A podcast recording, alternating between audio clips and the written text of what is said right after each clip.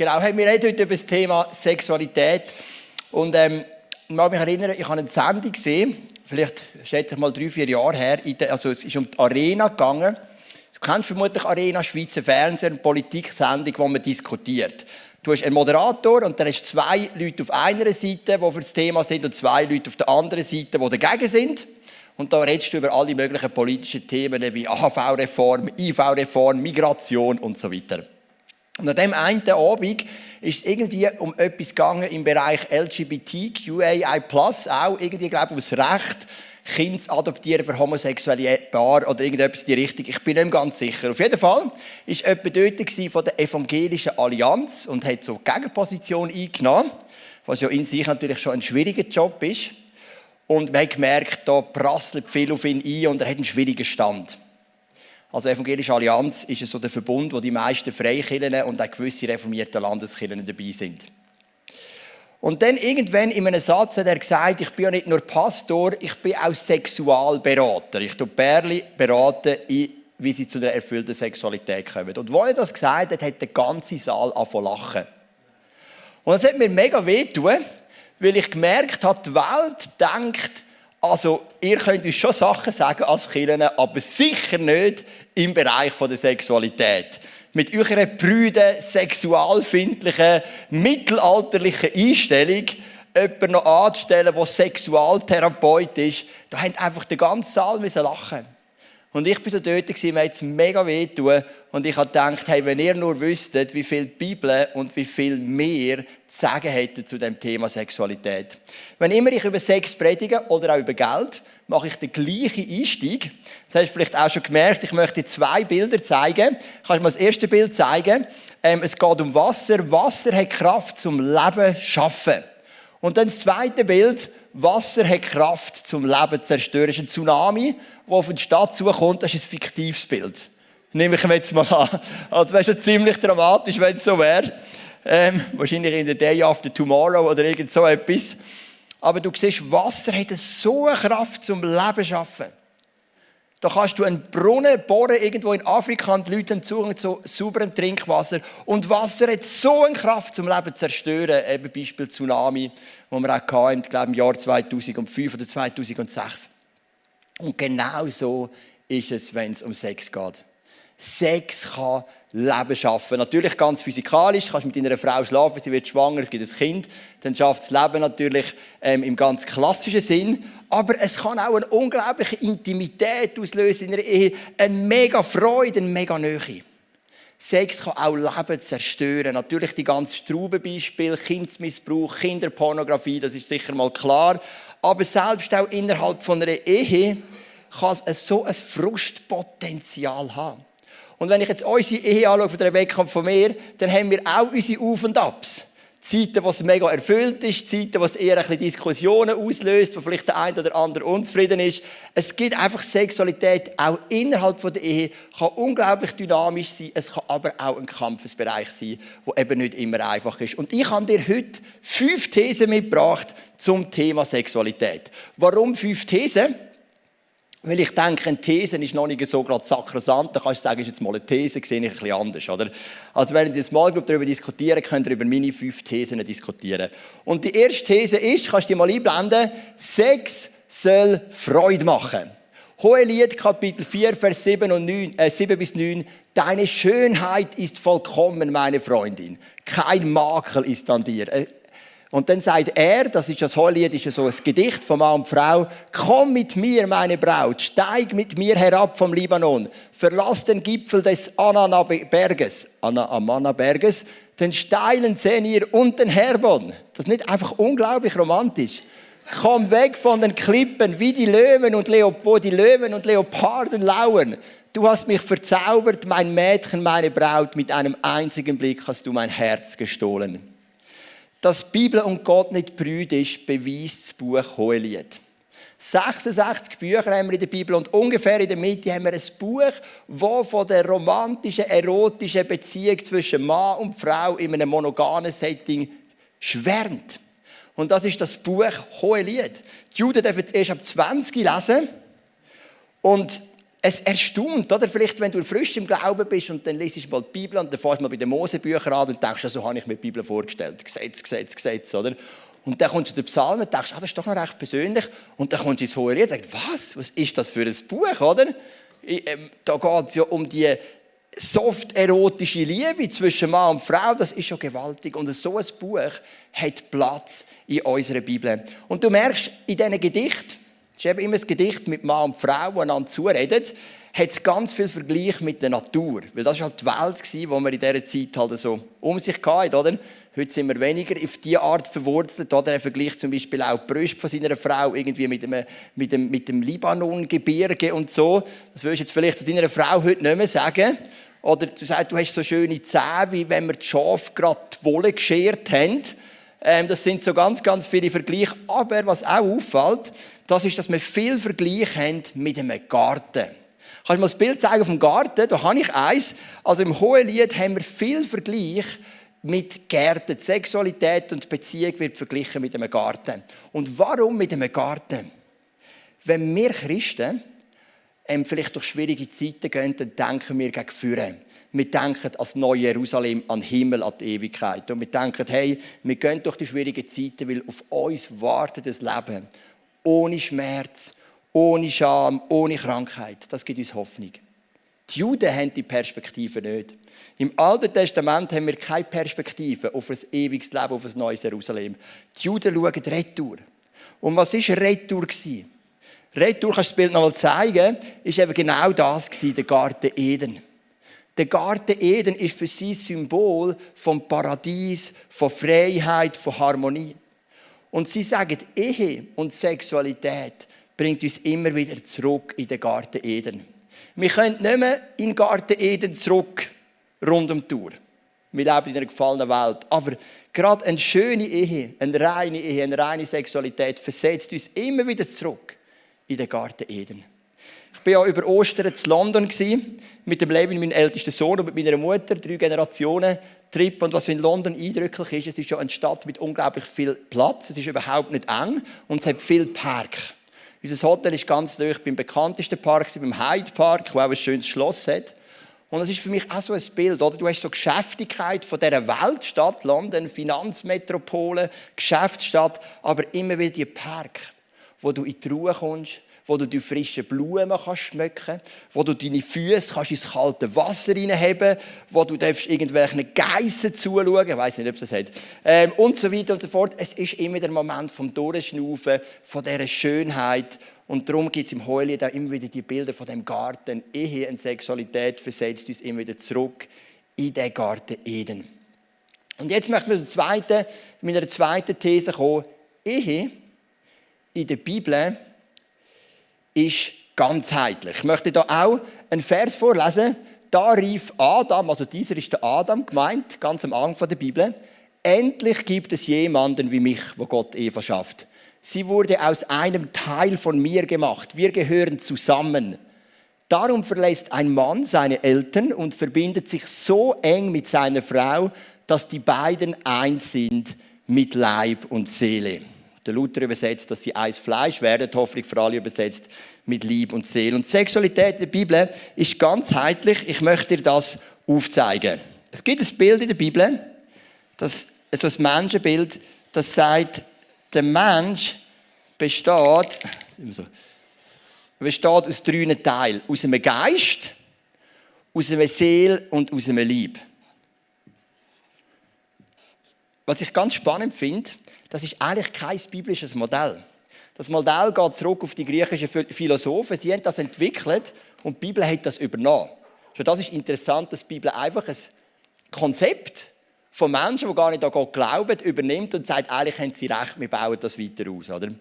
Geist, Seele und Liebe. Wir bestehen aus einem Geist, das ist unsere Kommunikation transzendal mit dem übernatürlichen Seele, das sind unsere Gefühle, unsere Wille, unsere Emotionen und Liebe ist der Körper.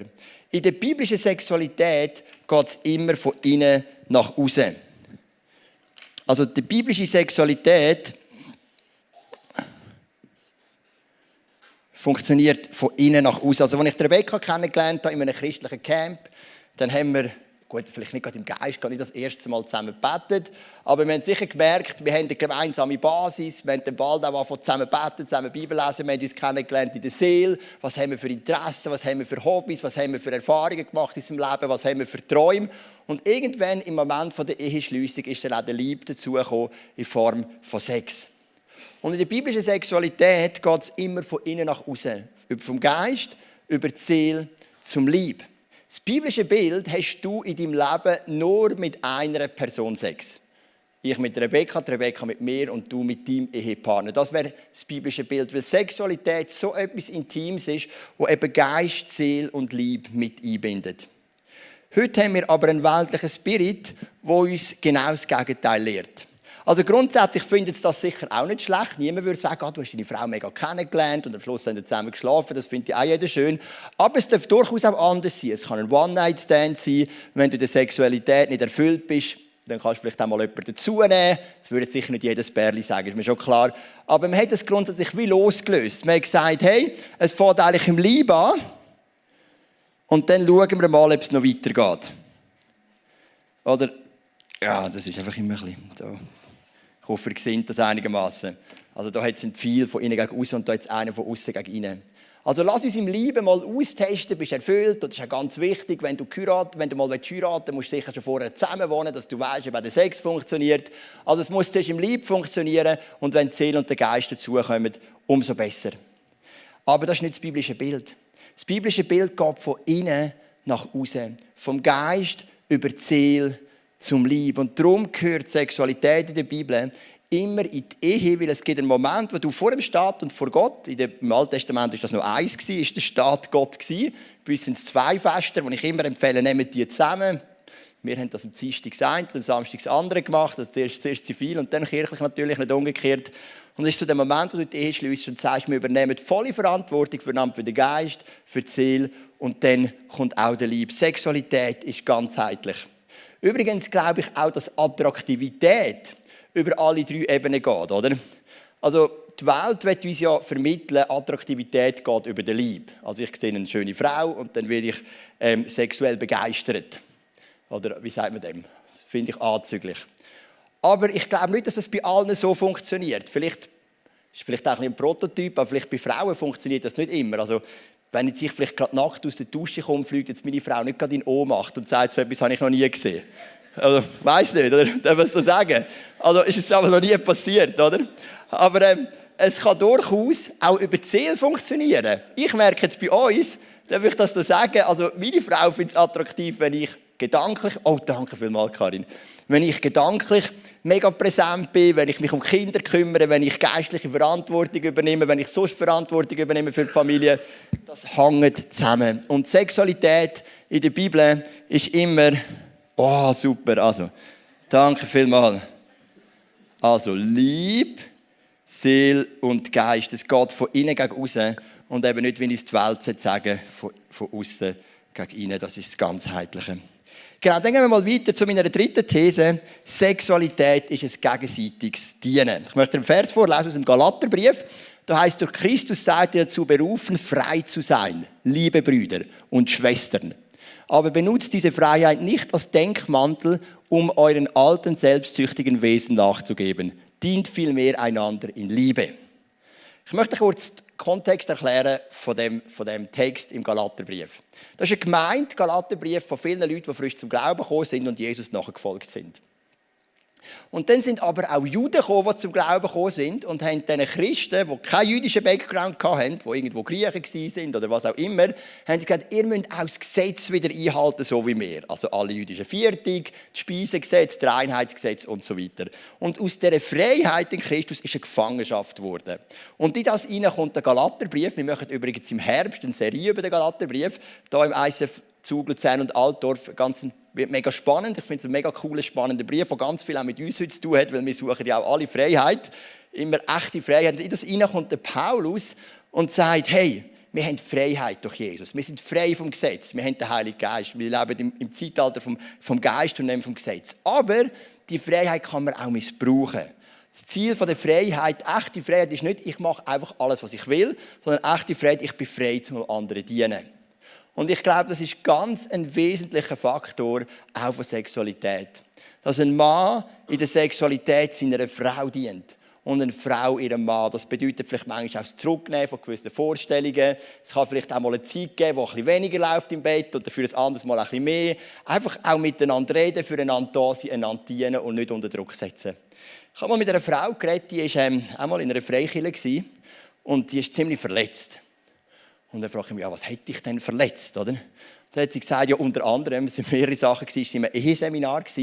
Und in diesem Eheseminar hat man sehr, sehr stark auf folgenden Vers gepocht. Da muss man fast springen, wenn es um das Thema geht. 1. Korinther 7. Ich lese dir mal vor. Der Mann soll seine Frau nicht vernachlässigen und die Frau soll sich ihrem Mann nicht entziehen. Denn weder die Frau noch der Mann dürfen eigenmächtig über ihren Körper verfügen, sie gehören einander. Keiner soll sich dem Ehepartner verweigern, außer beiden wolle eine Zeit lang, eine Zeit lang verzichten, um für das Gebet frei zu sein. Danach kommt wieder zusammen, damit euch der Satan nicht in Versuchung führen kann, weil ihr euch nicht enthalten könnt. Und dann hat die Frau gesagt, das hat mich so unter Druck gesetzt, weil was wir mir gesagt haben im Eheseminar ist, wenn der Mann Sex will, muss die Frau immer ready sein. Weil das steht in dem Vers. Man darf sich nicht entziehen. Wie gehe ich mit dem Vers um? Was mir gefällt an dem Vers, ist so die Haltung, mit dient einander. Ich bin nicht in erster Linie für mich da, sondern ich diene in erster Linie meiner Frau. Meine Frau nicht in erster Linie für ihre Bedürfnisse, sondern sie dient mir. Wir dienen einander. Wir setzen einander frei. Aber bitte, die Bibel liest man nicht für andere, sondern für sich selber. Das ist noch wichtig, oder? Ich kann natürlich die Bibel lesen und bei jedem, bei jedem Vers überlegen, wer macht das falsch. Ah, ihr seid sind barmherzig. Da hätten wir bei uns in der Kirche, glaube ich, der Hugo und Maria, die sind das nicht. Genau, und da kann ich lesen, ähm, die Bibel sagt, tönt euch unterordnen. Da kann ich überlegen, wer tut sich mir nicht unterordnen? Ja, genau, der und der hat ein bisschen Mühe. Ich kann ja die Bibel immer für andere lesen. Aber ich sage, die Bibel ist in erster Linie da, um dein Leben zu verändern. Es gibt ja auch den Satz, so, zuerst wollte ich die Welt verändern, hat nicht funktioniert. Dann wollte ich meine, meine, Ehe, meine Ehepartner verändern, hat nicht funktioniert. Dann habe ich gemerkt, ich kann eigentlich nur mich selber verändern. Und wenn wir die Bibel immer so lesen, was ist für den anderen, dann wird es eben heikel. Und dann nimmt man genau so einen Satz und macht einen mega Druck. Und ich habe mehrfach in der Ehevorbereitung oder Eheberatung erlebt, in seelsorglichen Gesprächen, dass der Vers wie so ein Damoklesschwert über eine Ehe, lang, über eine Ehe hängt. Also lies Bibel für dich und nicht in erster Linie für die anderen. Natürlich, in einer gesunden Ehe, mit einer gesunden Kommunikation kann man auch mal so einen Vers nehmen und kann sagen, du, wie gehen wir mit dem um, was spricht dich an, was macht es schwierig für dich und so weiter und so fort.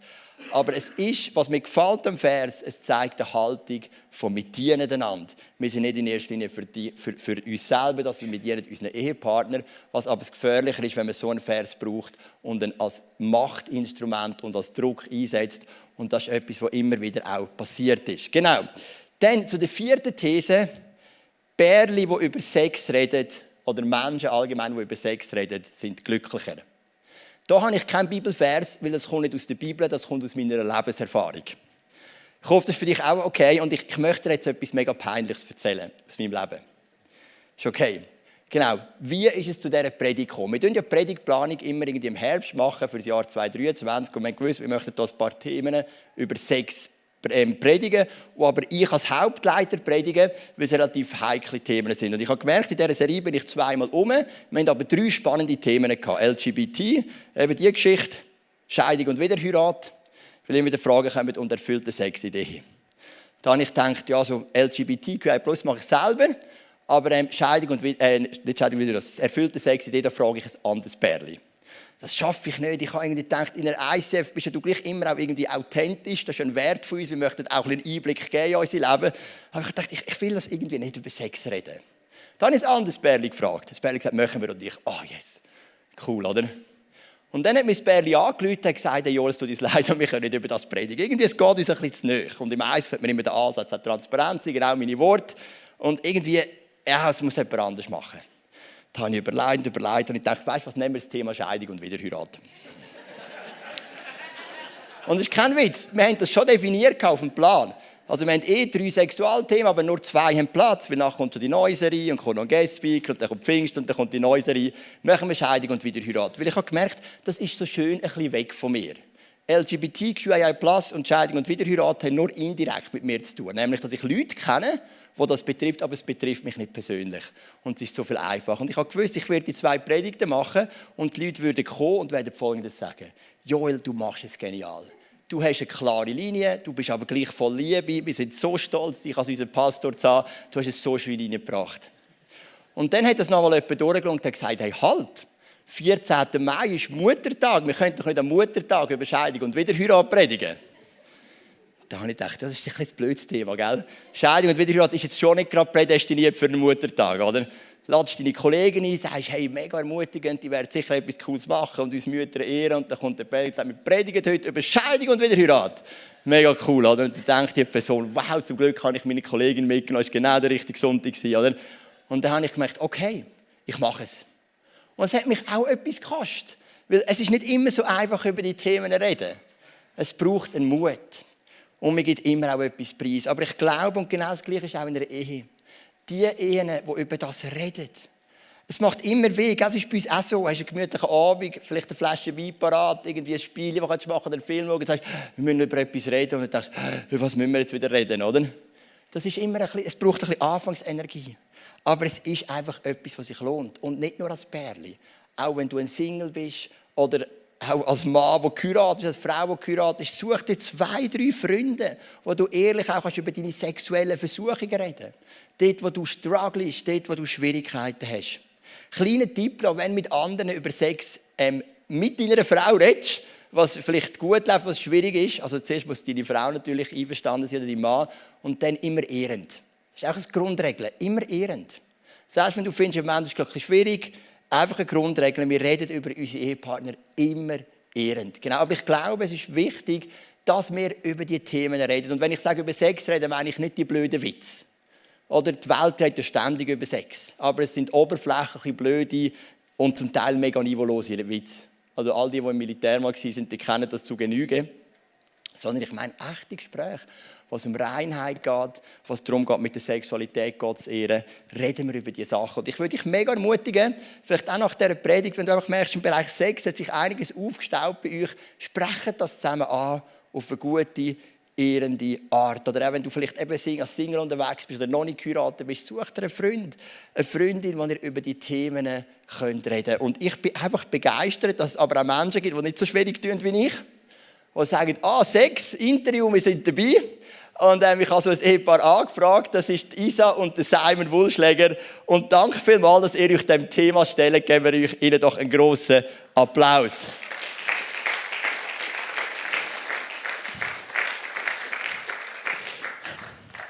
Danke vielmals, Rito. Ja, super, sensationell. Genau, ich glaube, ich bin noch bisschen zu hoch. Ich versuche immer nicht zu hoch zu sein. So. Hm, geht nicht aber. Genau, wie auch immer. Ähm, Isa und Simon, ihr seid eine Ehe, die uns begeistert. Also nicht nur mich, ich habe mit Rebecca darüber geredet. Ihr habt wirklich so eine schöne Ausstrahlung raus.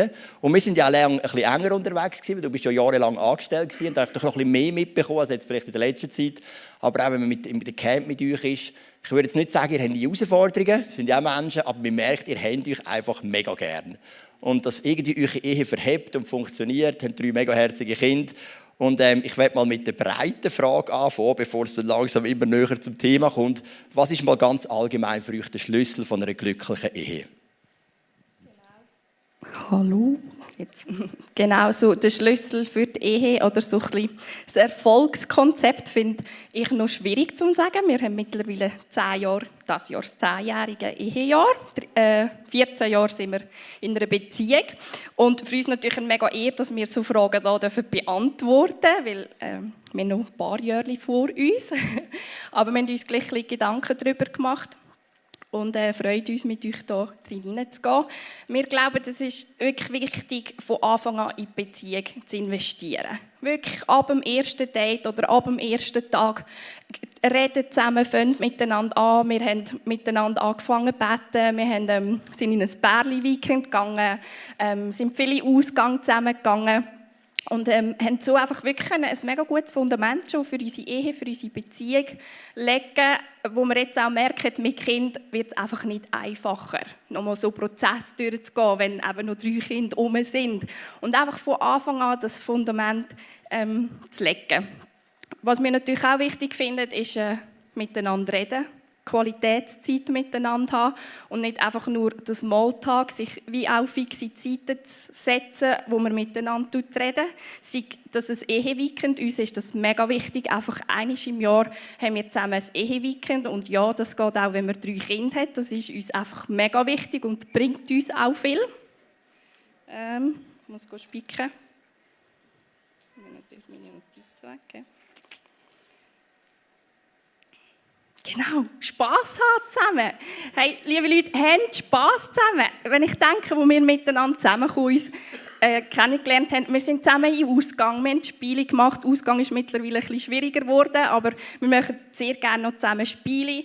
Und ja, einfach am Abend mal zusammen ein Gesellschaftsspiel machen und nicht nur ähm, Serien, Serien schauen. Wir haben kein Netflix-Abo, darum kann ich nicht sagen Netflix-Abo, aber einfach nicht nur vor dem Fernsehen, sondern wirklich auch mal so etwas zusammen machen. Genau. Und ähm, was wirklich mega schön ist, dass, ähm, dass wir von Anfang an haben können gemeinsam beten Das ist wirklich am Anfang schwierig gewesen. Ich weiß noch, ja, es hat immer mega Überwindung gebraucht und so ein bisschen halt, ähm, ja, manchmal sich einen Mopf geben und ja, man tut halt im Gebet mega persönliche Sachen offenlegen oder betet, was einem auf dem Herz ist und das ist für mich jetzt mega wichtig, für uns mega ein Schlüssel auch, ja. Dann habe ich aufgeschrieben, nie aufgeben. Das ist sicher, ähm, ja, wir haben gerade, sobald Kinder gekommen und so, haben wir auch immer Zeiten gehabt, die schwierig waren, wo wir beide mega herausgefordert waren. Und ja, es wäre manchmal einfacher gewesen, vielleicht alles herzuwerfen und davon zu laufen, aber ich glaube, das ist auch mega ein wichtiger Punkt, dass man einfach dranbleibt und nicht aufgeht und halt die Wüstenzeiten auch erduldet manchmal, äh, wenn es äh, ein Zeitchen harziger ist. Genau. Und ich habe noch aufgeschrieben, wenn man schon ein bisschen länger zusammen ist, ist auch immer, finde ich mega schön, wenn man sich so gemeinsam zurückerinnert an die Highlights, an, an die Hochzeit, an Flitterwochen, an das Verliebtsein am Anfang, so die rosarote Wochen und so, dass man sich wieder in das hineinversetzt und ja, das ist mega etwas Tolles jetzt, finde ich, was das Gefühl auch wieder ein bisschen wecken kann. Genau. Hey, mega stark. Wir erinnern uns auch gerne unsere Flitterwoche zurück mit Hurricane und Hepatitis A. genau. Nein, äh, das ist nicht jeder die gleiche Flitterwoche, gell? aber ihr habt offensichtlich ganz schöne. Ähm, genau, was habe ich, genau meine zweite Frage. Jetzt gehen wir ein bisschen zum Zentrum. Jetzt habe ich Frage gestellt, was sind so die Schlüssel von einer erfüllten Ehe? Und jetzt so ein bisschen zum Thema, was sind denn die Schlüssel von einer erfüllten Sexualität? Fangen wir mit Seiben an. Genau. Das ist ähm, eigentlich so Reden über die Wünsche, Bedürfnisse, aber auch Tabus, dass man einfach klar sagt, das will ich nicht und das ist meine Grenze. Ähm, und auch, also, das ist, ähm, viele wissen das, wenn, wenn du den Wunsch nicht äußerst für etwas, dann wird sich wahrscheinlich auch das nicht erfüllen, oder? Weil der andere kann ja nicht wissen, was, was, was du dir wünschst. Und ähm, dann haben wir noch auch eben die, die Tabus oder die Grenzen akzeptieren und nicht einfach sagen, ja, das ist mir jetzt gleich, ich sage jetzt, was, ich sage jetzt, was du musst machen musst, sondern dass, dass man einfach das ähm, akzeptiert vom anderen und das hat auch ein mit Respekt zu tun, dass man einfach den Respekt hat voreinander. Ähm, dann eben Raum schaffen ohne Kind, das ist eigentlich wieder etwas wie bei Frage 1, oder? so allgemein. Ehewochenende, dort haben wir immer tolle Sex oder sind wir halt auch entspannter und ja. Dann einfühlsam sein, also verständnisvoll und gegenseitig Respekt haben. Heißt jetzt für mich als Mann zum Beispiel, dass ähm, ich mich auch mal zurücknehme, wenn sie keine Lust hat, dass ich nicht sage, ja, aber jetzt habe ich Lust und ja, jetzt ist es einfach so, oder? Genau, also sich selber zurücknehmen und halt mal sagen, okay, ist jetzt okay so, ja. Genau, so zu diesen drei Sachen einfühlsam sein, ähm, verständnisvoll und gegenseitiger Respekt gegeneinander, gegenüber vom anderen. Das bedeutet für mich, ja, einfach mich auch mal darauf einzuladen oder sagen, hey, pff, ich habe jetzt eigentlich wirklich mega nicht Lust. Es war ein strenger Tag mit Kids oder wenn man noch kein Kind hat, ist streng, viel im Kopf. Und auch sagen, hey, ich versuche jetzt das gleich mal abzulegen und ähm, lasse mich auf das Kuscheln ein und schaue, was dann daraus entsteht. Aber auch wirklich so Grenzen zu akzeptieren, wo man ja wie schon gesagt hat, wo wichtig ist, dass man es vorher zusammen angeschaut hat. Was uns auch noch wichtig ist, dass man das Bewusstsein schafft, dass Sexualität sich verändert. Oder das haben wir jetzt in unseren bescheidenen zehn Ehejahren gemerkt, dass sich Sexualität kann verändern kann. Die Bedürfnisse können sich ändern, die Wünsche können sich ändern. Bei uns ist noch Faktor Kind dazugekommen. Ich hatte Geburtsverletzungen und auch da haben wir wieder gemerkt, hey, es ist wieder auf, ein, auf einander zugehen. Es war gerade eine schwierige Zeit, gerade nach diesen Geburtsverletzungen. Und ich möchte dich einfach ermutigen und sagen, hey, es geht vorbei, es wird wieder gut, aber haltet das einfach aus, geht, geht miteinander, respektiert und redet vor allem darüber.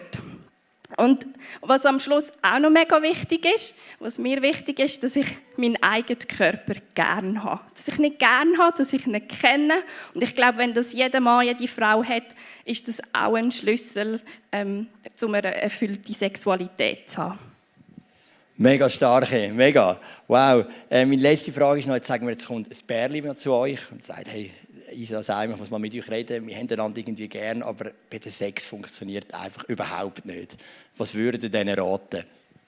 Ja, wenn sie noch nicht miteinander geredet haben, ihr merkt, Reden ist wirklich ein mega Schlüssel. Ähm, wenn sie wirklich noch nicht miteinander geredet haben, würden wir ihnen empfehlen, dass sie die Bedürfnisse und Wünsche miteinander klären, dass sie wirklich da ins Gespräch miteinander hineingehen. Wir wären jetzt auch offen, dem ähm, Pärchen Hilfe anzubieten und zu sagen, hey, schau, wir können auch zusammen mal reden, das vierte, oder zuerst die Frauen, zuerst die Männer zusammen und sie auch versuchen zu ermutigen. Ich würde Ihnen auch empfehlen, wirklich Hilfe zu holen. Wir haben gerade auch hier im ICF Luzern mega tolle ähm, Ministries, Paarbegleitung, wo, wo Leute herum sind, die, euch in dem begleiten die euch mit, ja, den Weg mit euch gehen und dass ihr euch einfach nicht schade sind, Hilfe in Anspruch nehmen. Ich glaube, das ist wirklich auch ein mega Schlüssel, um da weiterzukommen. Es gibt noch viele weitere andere Möglichkeiten, wie man sich Hilfe in Anspruch nehmen kann.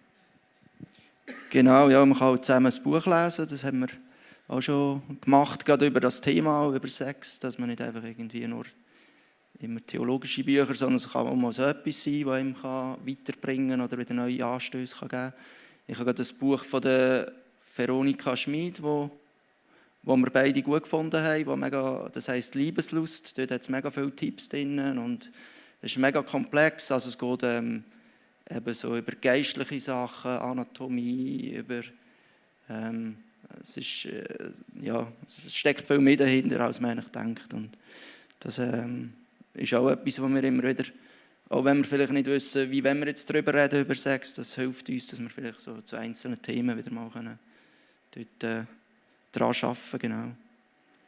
Ähm, da habe ich noch aufgeschrieben, was, was uns auch mega wichtig ist und geholfen hat, dass wir immer wieder einander Fehler verzeihen, wenn wir mal irgendwie ähm, also gerade im Bereich Pornografie oder so, wenn wir dort einander wieder mal vergeben, dass wir einfach offen sind und das auch sagen, du, ähm, es tut mir leid, ich habe dort versagt. Und ähm, ich glaube, es hat eine mega Kraft, also, ja, einfach offen sein mit diesen Themen. Und ja, wenn man das als Licht bringt, dann verliert es wie Kraft, oder? Wenn ich jetzt ähm, das für mich behalte und in mich hineinfresse, dann hat es eine zerstörende Kraft. Und wenn man es einander kann vergeben kann und miteinander wieder kann einen neuen Anlauf nehmen dann, äh, dann kommt es sicher besser. Genau. Hey, mega. Das war mega gut, gewesen, oder? Ich komme, wir geben Ihnen doch noch mal einen Applaus. Danke viel, viel mal. Wirklich. Ähm, wow. Also, mega, mega stark. Ich muss eigentlich gar nicht viel dazu sagen. Ich mache jetzt gleich noch meine fünfte These, weil ich finde sie doch auch noch wichtig. Das ist, deine Lebensqualität hängt nicht von deinem Sex ab. Oder ich habe den Vers vor zwei Wochen gebracht. Du zeigst mir den Weg, der zum Leben führt. Du beschenkst mich mit Freude. Du bist bei mir. Aus deiner Hand empfange ich unendliches Glück. Es gibt Singles. Es gibt Menschen, die keinen Zugang haben zu Sex. Es gibt vielleicht Ehepaare, die mega strugglen in diesem Bereich, was einfach nicht so irgendwie anbringen, wie sie es gerne hätten oder so. Und die Welt hat immer den Gedanken, Glück gleich Sex. Das ist das, was überall kommt, bei allen Werbungen, wo du im Internet überall siehst, wo du in den Filmen siehst. Glücklich bist, wenn du Sex hast. Und schöner Sex, erfüllt Sex ist etwas Herrliches, aber es ist nicht deine Lebensqualität. Ich bin gerade vor ein paar Wochen an einem Vortrag von einem Mann, der gesagt hat, ich lebe ganz bewusst zölibatär. Und er hat gesagt, ich habe auch die Wünsche nach Sex. Aber ich merke, ich habe mich für das entschieden, weil ich habe so eine tiefe Beziehung zu dem Vater im Himmel. Und ich genieße das so fest und es gibt mir mehr als alles andere. Und ich glaube, das ist so ein wichtiger Punkt noch. Es ist wichtig, über Sexualität zu reden. Eine erfüllte Sexualität ist etwas Wunderschönes. Es führt uns zurück in den Garten Eden immer wieder. Aber es ist nicht, unsere Lebensqualität hängt nicht davon ab. Genau, ich möchte noch zwei Verse lesen, ganz zum Schluss. Der erste kommt aus dem Thessaloniker. Gott will, dass ihr ganz und gar ihm gehört. Sex ist auch ganz stark ähm, ein, ein, ein Zeichen von Hingabe. Hütet euch deshalb vor einem sexuell unmoralischen Leben. Jeder von euch soll lernen, seinen Körper unter Kontrolle zu haben, so wie es Gott gefällt und in den Augen der Menschen anständig ist. Ungezügelte Leidenschaft ist ein Kennzeichen der Menschen, die Gott nicht kennen. Und dann noch ein Vers im 1. Korinther 6. Oder habt ihr etwa vergessen, dass euer Körper ein Tempel des Heiligen Geistes ist, der in euch wohnt und den euch Gott gegeben hat? Ihr gehört also nicht mehr euch selbst. Gott hat euch freigekauft, damit ihr ihm gehört. Lebt deshalb so, dass ihr mit eurem Körper Gott Ehre bereitet. Wir haben heute Morgen Frühgebet gehabt, haben dort ein neues Lied gesungen, ein mega schönes Lied vom ICF Zürich. Werde sicher an den Konferenzen singen. Es heisst Gott reigns, also Gott regiert. Und ich habe so gerade das Thema so im Kopf gehabt, gedacht, also das ist ja mega schön, wenn wir das Gott singt. Aber es ist ein bisschen einfacher, einfach Gott sagen, du regierst in meinem Leben. Singen ist ja noch nicht schwierig. Es ist wichtig, mit dem Mund zu bekennen, aber gerade Sex ist so ein Thema, was dann wirklich zeigt, ob es so ist. Weil wenn wir uns Gott angeben, dann bedeutet das Erfüllung, aber immer auf Verzicht. Nicht nur im Sex, auch in anderen Bereichen. Unsere Teenager wachsen auf in einem Glauben, hey, wenn du so weit bist, dann habt ihr das erste Mal. Und wir lernen sie, lernen eine Frau kennen oder einen Mann, bis mit ihr zusammen und warten bis zum Moment der Ehe. Das ist so konträr und es hat so viel zu tun, ist so entgegengesetzt zum Zeitgeist, hat so viel zu tun mit Unterordnung und Hingabe gegenüber Gott. Das gilt für Menschen, die noch Single sind, das gilt aber auch in einer Ehe. Und das ist so mein Wunsch, dass wir einfach dürfen heute wieder einmal mehr ähm, den Nagel einschlagen und sagen, Gott, es gelingt mir nicht immer. Ich habe oft versagt vielleicht, ich bin auch verletzt in diesem Thema vielleicht, was auch immer. Aber ich möchte mich heute einmal mehr entscheiden, meine Sexualität dir unterzuordnen. Und komm, ich doch noch auf miteinander. Ich würde gerne für das beten. Vater im Himmel, wir haben so viel gelernt heute Morgen, auch gerade von Isa und Simon über Sexualität. Und ich bitte dich einfach, dass wir immer wieder auch durch eine erfüllte Sexualität wie so die, die Backflash haben, also zurück in den Garten Eden. Raus aus dem Alltag, aus dem Stress, in den Garten Eden, in die Harmonie, in die Schönheit, Jesus. Und ähm, ich bitte dich aber auch, dass du uns hilfst, wirklich unsere Sexualität auch dir zu unterordnen. Und ich möchte es auch heute Morgen einmal wieder aussprechen, dass auch in allen Kämpfen, die ich auch habe, die wir wahrscheinlich alle haben, immer wieder unsere Sexualität dir ganz bewusst unterordnen Wir wollen ein reines Leben haben, nicht ein unmoralisches Leben, nicht ein Leben, das auf eine negative Art von Leidenschaft geprägt ist, sondern ein Leben, das dich ehrt. Und so möchten wir einfach einmal mehr unsere Sexualität dir unterordnen heute Morgen, Jesus. Und ich bitte dich einfach, dass du mit dem Geist hineinkommst, dass du auch unsere Löcher füllst, wo wir vielleicht irgendwo verletzt, enttäuscht sind, wo wir uns einsam fühlen, wo wir uns vielleicht auch nicht verstanden fühlen, vielleicht auch innerhalb von dem bitte ich, dass du uns dort begegnest, weil das Glück ist in dir. Du bist unser Lebensglück und nicht unser Partner, auch wenn das natürlich auch mega viel Glück kann, ähm, dazu beitragen Und ich bitte dich einfach, dass wir das lernen dürfen. Und ja, ich möchte einfach heute Morgen bitten, dass Menschen dürfen heute zu dir kommen, ihre Sexualität, auch ihre Zerbrochenheiten, ihre Kämpfe dir hinlegen und eine neue Freiheit dürfen Als Paar, aber auch als Einzelpersonen. Amen.